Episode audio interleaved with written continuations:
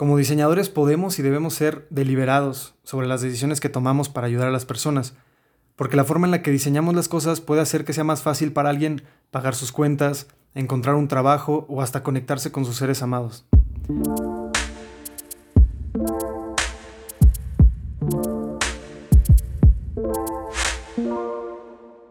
Bienvenidos todos a un nuevo episodio de Oficina General. Aquí es el podcast donde hablamos del impacto cultural y económico que tiene el diseño y exploramos la forma en la que podemos transformar la profesión de una enfocada al consumo por una que ponga la función y el significado por delante. Soy su presentador Jorge Peña y hoy hablaremos de por qué el diseño nunca está terminado, particularmente ahora en tiempos de acceso rápido e inmediato al contenido, sobre qué podemos hacer para mantenernos como líderes de nuestro mercado y la metodología que podría ser muy efectiva para aplicar esta idea.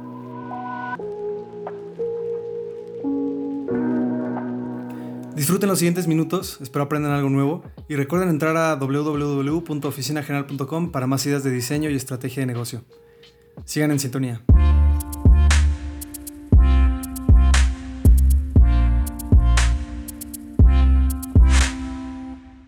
Es importante que en el diseño contemporáneo no solamente lancemos productos o soluciones y las olvidemos. Si el objetivo generalizado es la innovación continua y el mejoramiento de los procesos, entonces nosotros como equipos de diseño somos los responsables de las soluciones que se lanzan al mercado en nombre de la marca y por ende de continuamente mejorarlos. Pero aquí, ¿qué tan extensa debe ser esa mejora? ¿Qué tan seguido? ¿En qué tipo de proyecto sería válido esta forma de operar? Si estás trabajando como subcontratación, o sea, de que tienes tu agencia o a lo mejor eres freelance, ¿cómo se hace esto de la mejora continua? Después del lanzamiento, el desarrollo del producto, y entendamos aquí producto como cualquier pieza que puedan desarrollar para la marca. O sea, esto puede ser el sitio web, puede ser una campaña en redes sociales, a lo mejor un empaque. Todas estas modificaciones de este producto no van a ser tan prevalentes o que cambien la dinámica inicial de la solución. Pero es un hecho que el producto lanzado no es perfecto.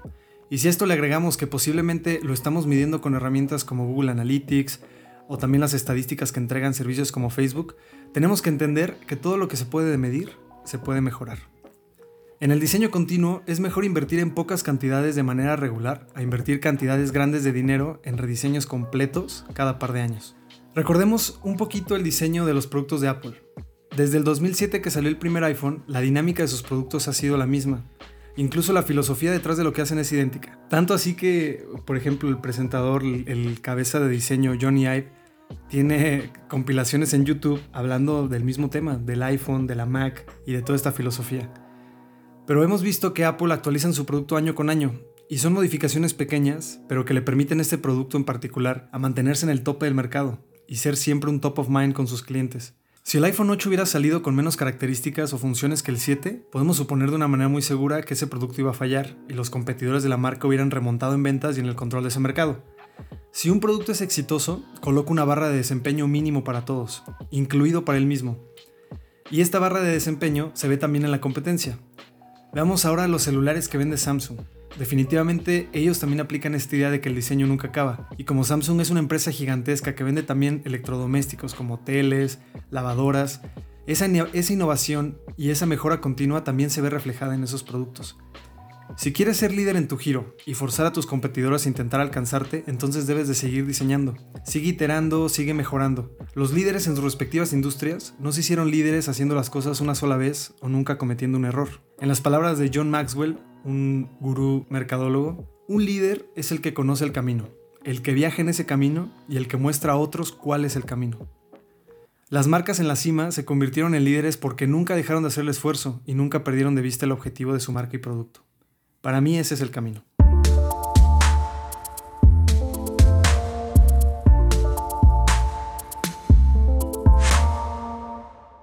Con los ejemplos anteriores entendemos que en el mundo del diseño industrial existe esta dinámica del diseño continuo.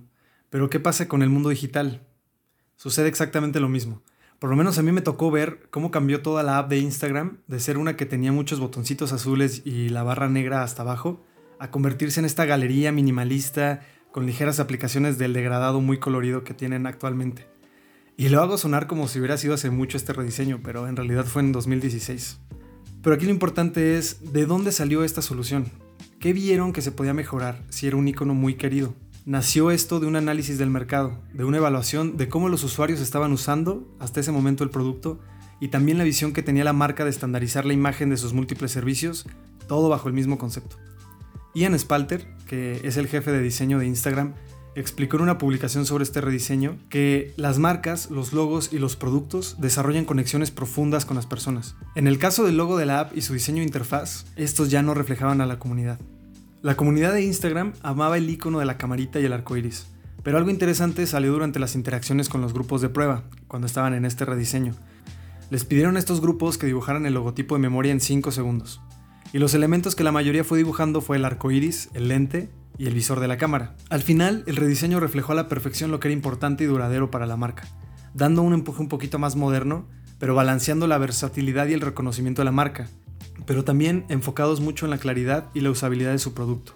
La decisión de este rediseño de Instagram surgió de escuchar a las personas, pero nosotros en nuestro trabajo día a día hemos pensado si últimamente el contenido que generamos para las marcas que tenemos es accesible para personas que tengan dificultades para ver o escuchar. ¿Qué tal si una persona ve en el sitio web una palabra que no es entendible o clara? ¿Alguien que sea discapacitado podría usar el producto? Como diseñadores podemos y debemos ser deliberados sobre las decisiones que tomamos para ayudar a las personas, porque la forma en la que diseñamos las cosas puede hacer que sea más fácil para alguien pagar sus cuentas, encontrar un trabajo o hasta conectarse con sus seres amados. Nuestras decisiones pueden hacer que alguien se siente escuchado o se siente invisible. Esto es parte de la ética que tenemos que tener en nuestro trabajo. Entonces, cuando cambiemos las cosas, que siempre sea para mejor. Esa es nuestra responsabilidad como diseñadores.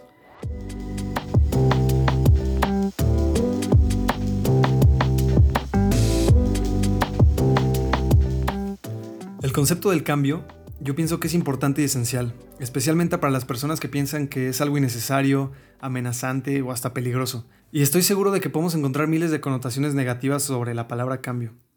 Pero hay que entender que no hay ningún estado ideal que podamos alcanzar que marque el desarrollo de los productos físicos o digitales como terminados definitivamente. Todo se puede seguir trabajando y mejorando, reflejando de mejor manera la cultura y las comunidades para las que trabajamos. No se quiten los audífonos ni se despeguen de las bocinas. Regresamos en unos segundos.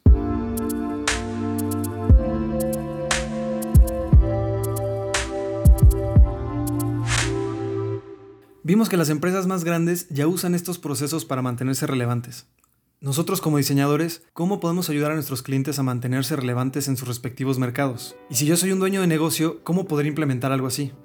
Aquí quiero proponerles a ustedes una metodología que podrían intentar que se llama diseño iterativo, o también lo conocen como diseño incremental.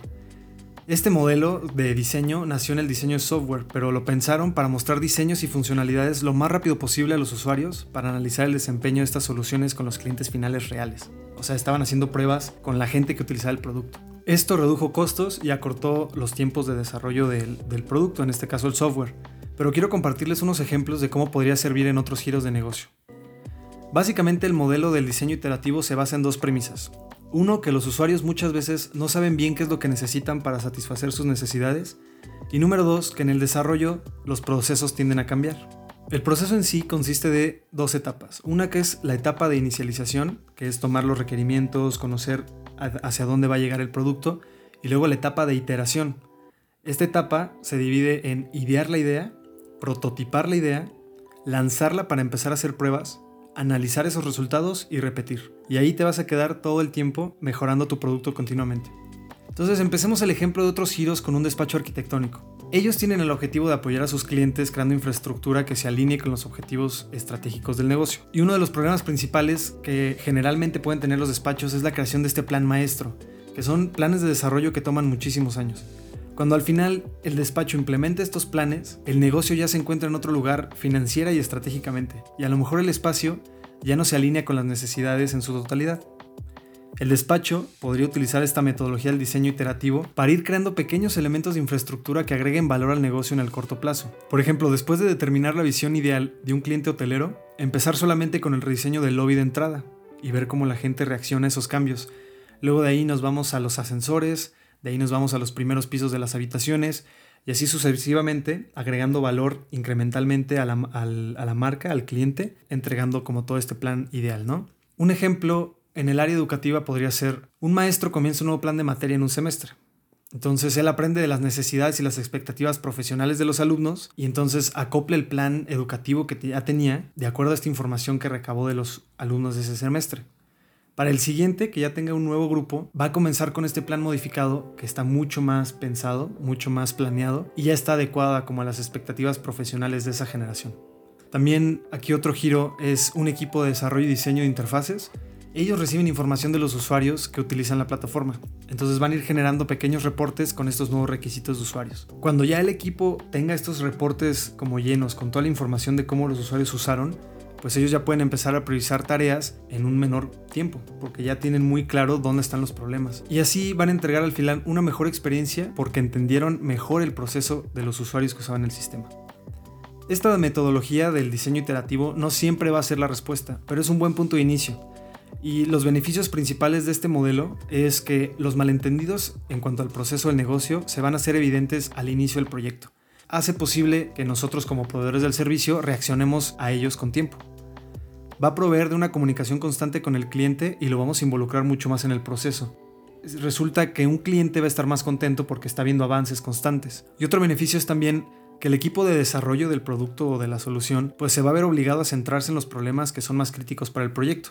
O sea, no van a estar viendo como todo el plan ideal, perdiendo el enfoque de todos esos problemas generales, sino que ya nos van a ver muchos más específicos y van a poder trabajar más efectivamente para resolverlos.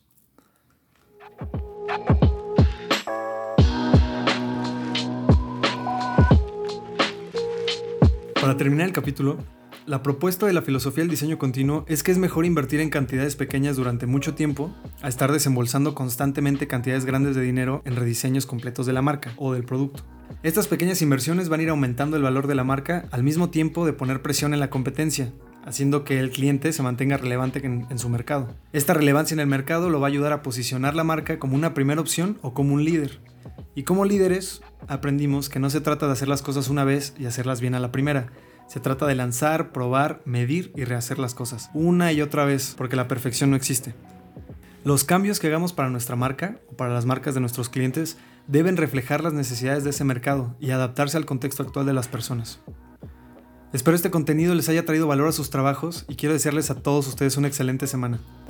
Pueden seguir Oficina General en Facebook, Twitter e Instagram y también visitarnos en el sitio web oficinageneral.com para sacarle el máximo provecho a esta información.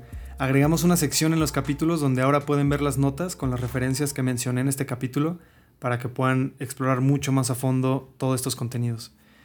Disfruten el día, disfruten su trabajo y nos escuchamos en el próximo capítulo.